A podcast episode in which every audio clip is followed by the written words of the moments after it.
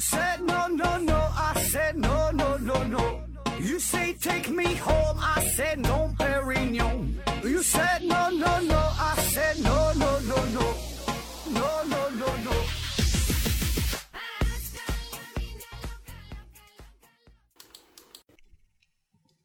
拼命探索，不计后果。欢迎您收听《思考盒子》，本节目由喜马拉雅平台独家播出。今天呢，还是回答听友的问题。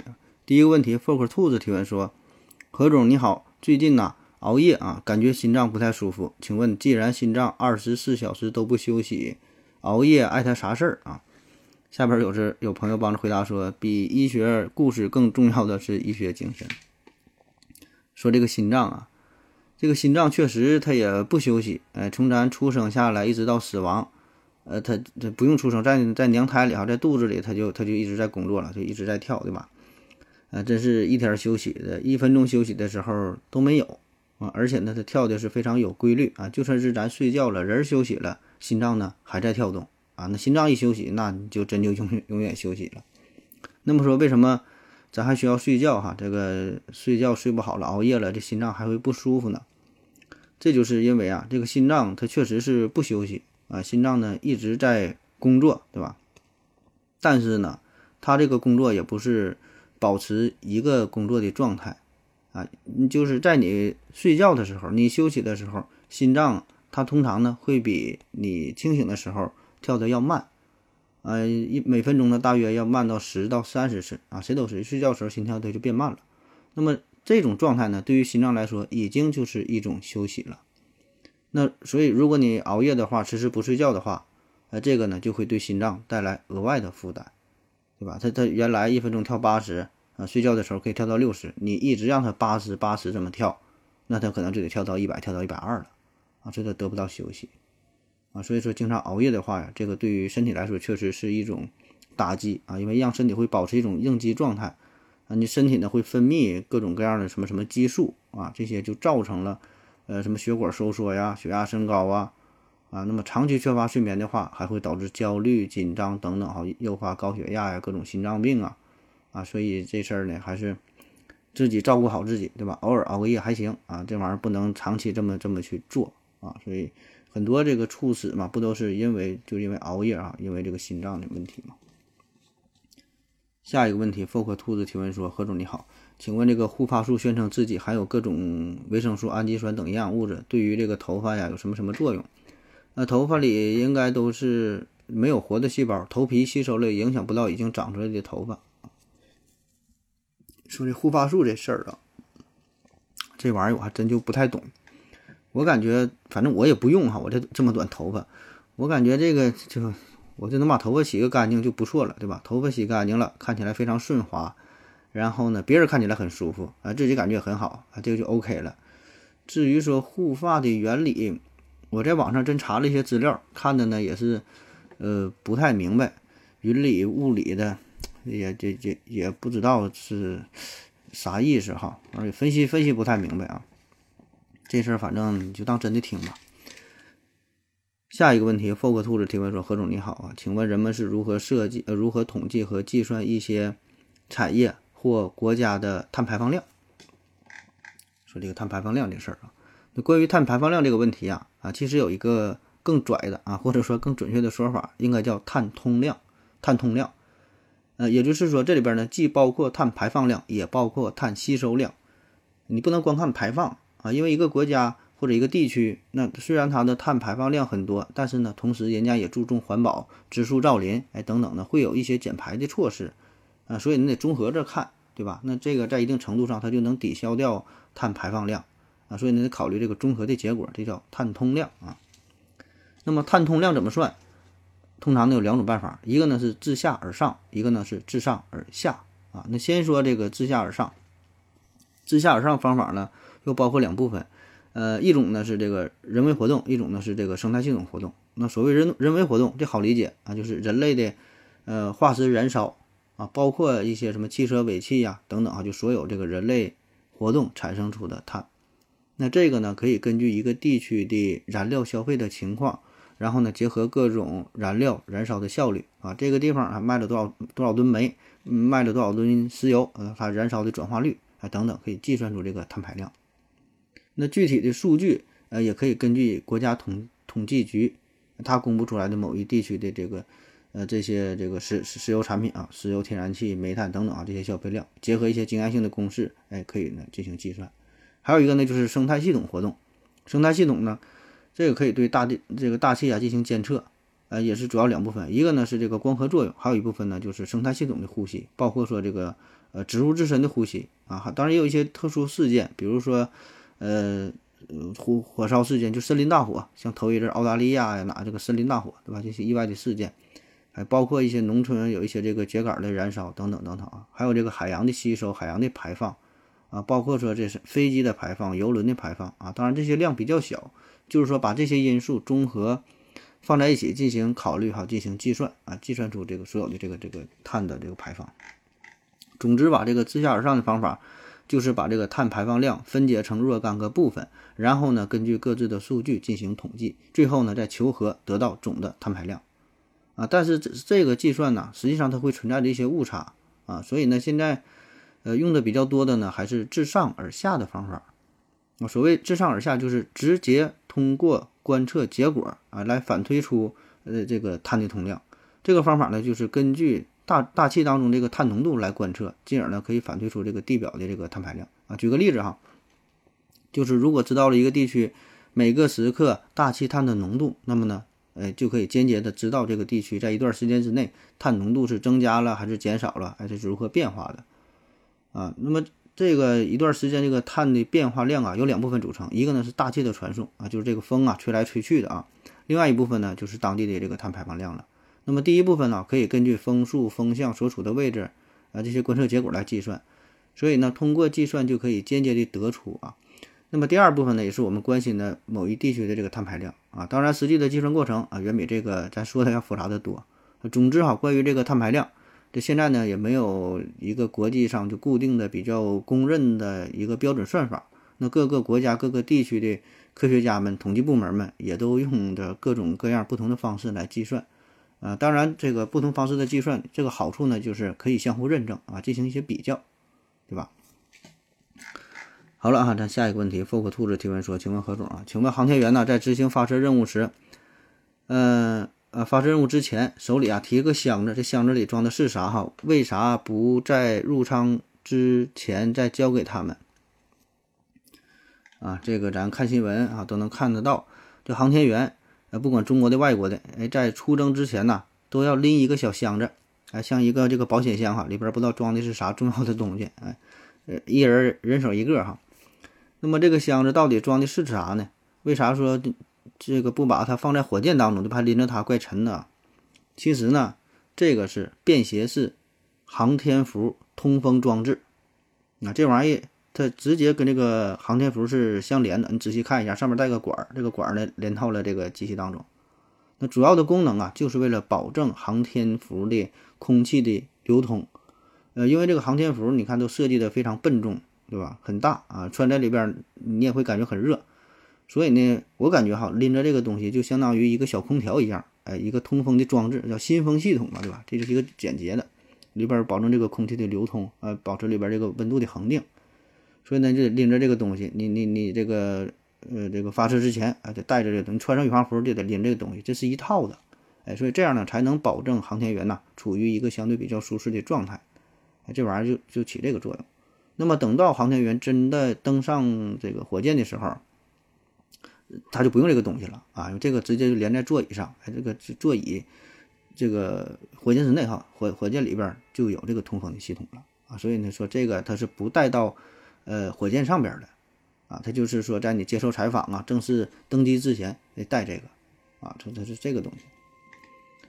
下一个问题啊，梧桐树提问说啊，何总你好，二战德国，二战德国的，呃，英格玛密码机被图灵破解了。啊，可是呢，还有个电影叫《猎杀 U 五七幺》，讲述的呢是美国人在大西洋捕获了德国潜艇，得到了英格英格玛密码机和密码本，从此呢密码啊才被破解。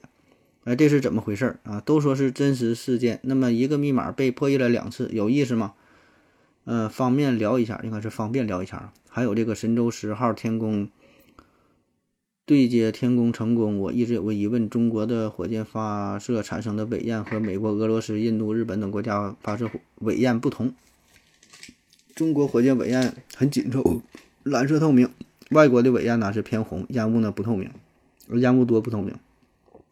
这什么原因哈？差别在哪？是发动机不同导致的，还是燃料不同导致的？啊，两个事儿哈。第一个说关于这个二战时期的呃英格玛密码机啊，这叫这叫呃恩尼格玛，翻译不一样哈。嗯，我我习惯称为叫恩尼格玛啊。嗯，二战时期啊，这个德军呢有个密码机叫做恩尼格玛哈，很牛逼。那么关于它的破译啊，这咋回事啊？你说这俩其实是一回事儿啊。简单的说呢，这里边就是既有图灵的功劳，哎，也得益于当时德军的这个 U 五七幺这个潜艇啊。呃，U 五七幺这个电影说的是啥啊？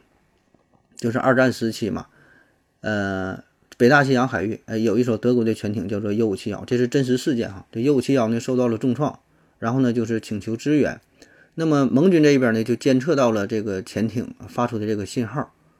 他不说请求支援嘛，然后呢，这个盟军呢就派出了一个军舰，哎，伪装成德军的维修舰，假装来帮助他，然后呢就想欺骗这个 U 五七幺嘛，然后就呃得到了这个关于密码机的一些信息，所以呢，图灵是呃借着这些信息，就是他之所以能够破译恩尼格玛密码机，也就是正是得益于从 U 五七上 U 五七幺上获取的这些信息啊，所以这俩事儿并不冲突，他俩讲的是一个事儿啊。只是说我们在讲这个电影的时候呢，更更加强调这个电影，更加强调 U 五七幺的事儿啊。讲说这个图灵的时候呢，更加强调他出这个图灵的这个这个什么什么天赋哈，说他如何如何出名啊。实际上呢，这两个它是在一起的，连着的啊。第二个说这个火箭尾焰颜色不一样啊。嗯，咱看那个 Space X 啊，还有 NASA 的一些火箭呢，包括还有一些这个航天飞机啊，还有咱们国家很多的火箭。这个尾焰呢，有红的哈，有蓝的，有黄的，还有一些呢是偏白的，然后呢，有一些呢是比较浓哈，不透亮，有一些呢就是，呃，相对比较比较透明啊。这个咋回事呢？这主要呢就是与火箭燃烧所用的这个燃料啊不太一样啊，以及呢这个燃烧是否充分，哎有关啊，就是说这些用的不同的燃料，温度达到温度不一样，这火焰的颜色呢也不一样，是吧？咱上学的时候。化学课哈也是做过一些实验啊，这个具体原理跟这个差不太多吧。那咱说说目前这个火箭啊，主要用的推进燃料啊，有这么几种组合，一种呢是液氢加液氧啊，氢和氧对吧？氢气氧气嘛，这液氢液氧，优点呢就是非常清洁对吧？氢加氧呢一一一一燃烧就产生了水啊，产生水蒸气。呃，缺点呢就是这个动力性嘛差一点。第二种呢是这个煤油加液氧，那这种。煤油加液氧这种组合哈，它这个颜色呢就是从黄色到这个蓝色，呃，温度呢是越来越高哈，从黄到蓝。那由于这个煤油燃烧之后啊，会有少量的固体颗粒儿，哎，所以呢，它这个火焰呢看起来就更加的明亮，但是呢就不那么透明。呃，这个优点呢就是它这种推力吧，相对来说就比较大哈。比如说这个 Space X 的呃 Flock Nine 哈，这个用的就是呃煤油加液氧的组合。那这好处就是这个这个高比冲啊，而且呢，这个燃烧之后呢也是无毒的啊。还有一个经典的组合呢，就是偏二甲肼啊，结合着这个四氧化二氮啊，这个是经典的组合。那你看刚才说这些都是一对儿一对儿的哈，液氢液氧还有这个煤油啊这些一对儿一对儿的。这里边呢就是一个是氧化剂，一个是还原剂啊。那么这个偏二甲肼和这个四氧化二氮啊，这是经典的组合了。呃，早期、中期的火箭普遍用的都是都是这俩东西。那最大的优点呢，就是这两种燃料啊，呃，储存呢相对比较稳定，点火方式呢也很简单，哎，非常可靠。哎，缺点就是这俩东西它都有毒啊，它有毒。还有一个呢，就是甲烷加液氧的组合，呃，这个火焰呢就相对比较高了啊，所以呢看起来通常就呈这个纯蓝色，纯蓝没有别的色儿啊，纯蓝的温度很高。还有呢一些就是固体燃料了。那固体燃料的特点就是它燃烧之后会产生大量的固体颗粒啊，所以它这个火焰看起来就是很亮，但是呢不透明。哎，就像你说的，有的火焰看着透明，有的就不透明，这不透明。比如说航天飞机阿丽安娜五号，它这个火箭的它这个助推火箭，哎，用的呢就是这个固体燃料。那优点呢就是储存比较方便，可以呢长期放在火箭里边，所以这个随时可以就准备发射。哎，特别是一些这个导弹呐，它用的燃料就是这个固体燃料，因为打仗嘛，对吧？导弹说用得用。呃很多呢用的都是固体燃料。好了，下一个问题啊，嗯，就不告诉你十一，嗯，就不告诉你十一，说这个何总啊，对粉丝的回复总是很快很及时，是不是有几个助理在扮演何总啊？客户没有不好的意思，就是好奇啊。啊，说我们这个工作效率很高哈，回复的很快，呃，不管是喜马平台上啊，还是微信呐，还是私信呐等等啊，这确实哈，毕竟咱们这么大的公司。呃，每天都有很多的事务需要去打理，很多工作要去做哈，所以这里边不可能是我一个人在做呀。我手下有十多个美女秘书，对吧？有的是帮着整这个微信群的，有的是负责喜马平台上的，很多人哈，确实确实很多人。然后也希望给各位提供更好的服务，更快捷的、更方便的服务啊，给大伙儿带来更好的体验啊。下一个问题，YZDRAGN，嗯，YZ Dragon 提问说，合着合着我。呃，你觉得沈阳本地的自媒体啊有什么发展途径？我看那个杨老傻好像就挺行的。嗯，首先你说这人，我真是真没太听过，不知道你说是哪个平台的，是喜马呀还是什么上边的？这个嗯，真是不太熟啊。就说你这个问题吧，说沈阳本地的自媒体有什么发展途径？嗯，这问题问的很大哈。就是因为你提到了就沈阳嘛，就沈阳的自媒体，所以针对于沈阳来说，那我想呢，每个城市吧，它都有自身的特点，对吧？每个城市都有自己的特点。那如果说你这问题是针对于说沈阳的话，那咱们一些共性的东西就不讨论了啊。也就是说，这个自媒体发展途径咱就不说了，就说针对于沈阳嘛，对吧？说这沈阳这个特点的事儿啊，因为你想想，比如说成都，它有成都自媒体发展的。它的途径有它的道道，那杭州呢有杭州的，重庆有重庆的，对吧？哈尔滨有哈尔滨的，每个地方不一样，对吧？呃，共性的不讲啊，咱就说说沈阳。那我觉得沈阳，那就找到一个城市的突破口呗，对吧？就找到它的特点，或者说是别的城市不具备的一些东西啊，这个是呃，不管是自媒体也好，还是某个行业也好，对吧？这个都是它的一个特色嘛。那我想了半天，作为沈阳。呃，能和自媒体结合在一起的，呃，比较有利的因素，一个呢就是语言，对吧？就咱东北话嘛，啊，语言特色。呃，所以你看现在这个不管是自媒体啊、脱口秀啊，对吧？包括咱这喜马平台上，你看很多东北主播啊，讲段子啥的，还有做音频的节目也是。你看一些娱乐节目，吐槽大会呀，什么脱口秀大会，呃，东北话呢算是占据了一些的优势吧，对吧？可能说自带一些幽默的属性。而且呢，东北人可是可能也是感觉这个幽默细胞相对多一些啊，可能骨子里就有一种幽默感啊，这个算是一种优势。剩下的就是一些这个城市的特色吧，呃，包括一些自然风光、人文风光、饮食的特色、文化的沉文化的沉淀。嗯，那么这个每个城市也都有，呃，每个城市呢也都不一样，对吧？所以呢，如果想做自媒体呢，可以把这些东西给结合起来。那么说到沈阳，我的嗯想了想，可能自然风光啊，可能相对差一些啊，没有特别有名的。所以说出来，这个大江大河哈，好像少一些。那么至于美食这一块，说到吃呢，我能想到的比较有特色的，就算是鸡架啊，就是鸡架，剩下好像。还真就想不出来一说出来能全国有名的东西，呃，当然，如果你真的想做自媒体这一块，这就你就得自己去搜索，自己去挖掘，对吧？所以，正是因为没有这些素材，你才要去找啊。如果说一提到一个东西，大伙儿都知道了，可能呢，嗯，就是有点烂大街了，对吧？你一说到火锅，一提到这个成都说吃火锅啊，可能这个点吧已经被大伙儿玩烂了，对吧？所以呢，你可以挖掘一些大伙儿不知道的东西，哎，这个反而呢也是一个优势，对吧？所以呢，你想做自媒体，那么不管是沈阳也好，再说每一个城市都是如此啊，你一定要去挖掘它，找到一些深埋的东西、沉淀的东西啊，对这个城市呢要有一个深入的了解，然后呢还得有一双敏锐的眼睛啊，闪闪发光的啊，看到这个城市就是闪光的地方，哎，别人没发现的，你你就发现了，那么这样的话。那你做的这个节目，呃，必然呢，哎，就比别人更火，是吧？叫差异化竞争嘛，你得找到特点啊，不只是说找到城市的特点，也得找到自己节目的特点，是吧？这样结合起来，啊，你才能走得更远，对吧？而不是说单纯的去模仿别人。下一个问题，何总你好，请问这个为啥火星车、月球车一般都是六个轮儿啊？这个设计有啥好处啊？说这个月球车都是六个轮儿啊，就咱这个题目，嗯，这最主要的还是对于地形原因的考量吧。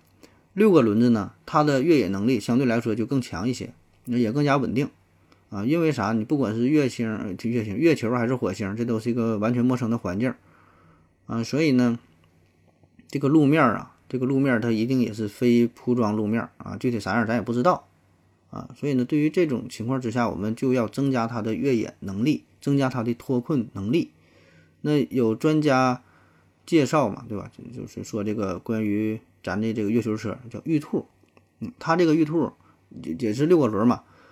那么这专家说，这个六个轮子即使在遇到了地面不平的情况下，哎，就是有的这个轮子没着地的情况下，仍然呢可以通过一个叫摇臂的功能调整呢这个车的一个重心。遇到障碍物啊、路面不平的时候，即使有两个轮轮子悬空起来，它仍然呢能够。保证正常的行走，哎，可以越过这个障碍物。那你要是四个轮子的话，可能就很难做到这一点。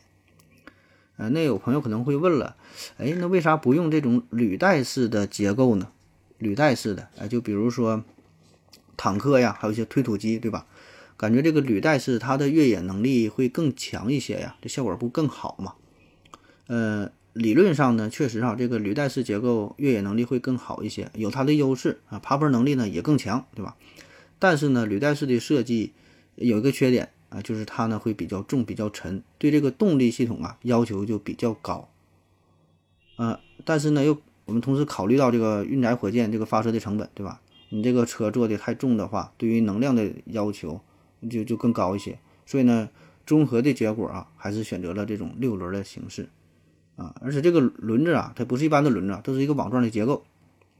那说到细节了啊，就是这个轮子在这个工作的时候、旋转的时候呢，啊，它可以把这里边的一些尘土啥的都给、都给、都给漏掉，都是精心设计的，有很多小细节的事儿啊。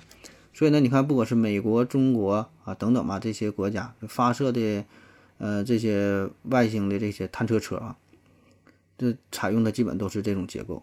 啊，那么在未来啊，也许啊，说有可能我们会呃采用更新的模拟人脚的这种形式啊，不管是两个腿的、四个腿的啊，做成这种像小狗四个腿跑的，对吧？两个腿走路的啊，当然也有啊。这样的好处就是它的越过障碍物的能力就更强了。你想想我们人类，对吧？遇到一个挺大的石头，你可能一蹦啊，也也能也能越过去。而且现在这种人形机器人呢，已经很成熟了，对吧？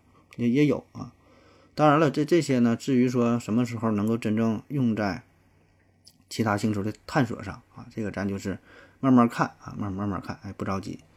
那还有呢，就是其他的其他型的，还有这个蛇形的，据说美国研究过这有这种蛇形的运输车，像蛇一样啊。嗯，当然这个各有利弊吧。反正不管咋说，目前的综合结果来看啊，嗯，还是六个轮子是最为常用。嗯，好了，感谢您各位的收听，谢谢大家，再见。感谢您的聆听。如果您也想提问的话，请在喜马拉雅平台搜索西西弗斯 FM，在最新一期的节目下方留言即可。欢迎您的参与，我在这里等你哦。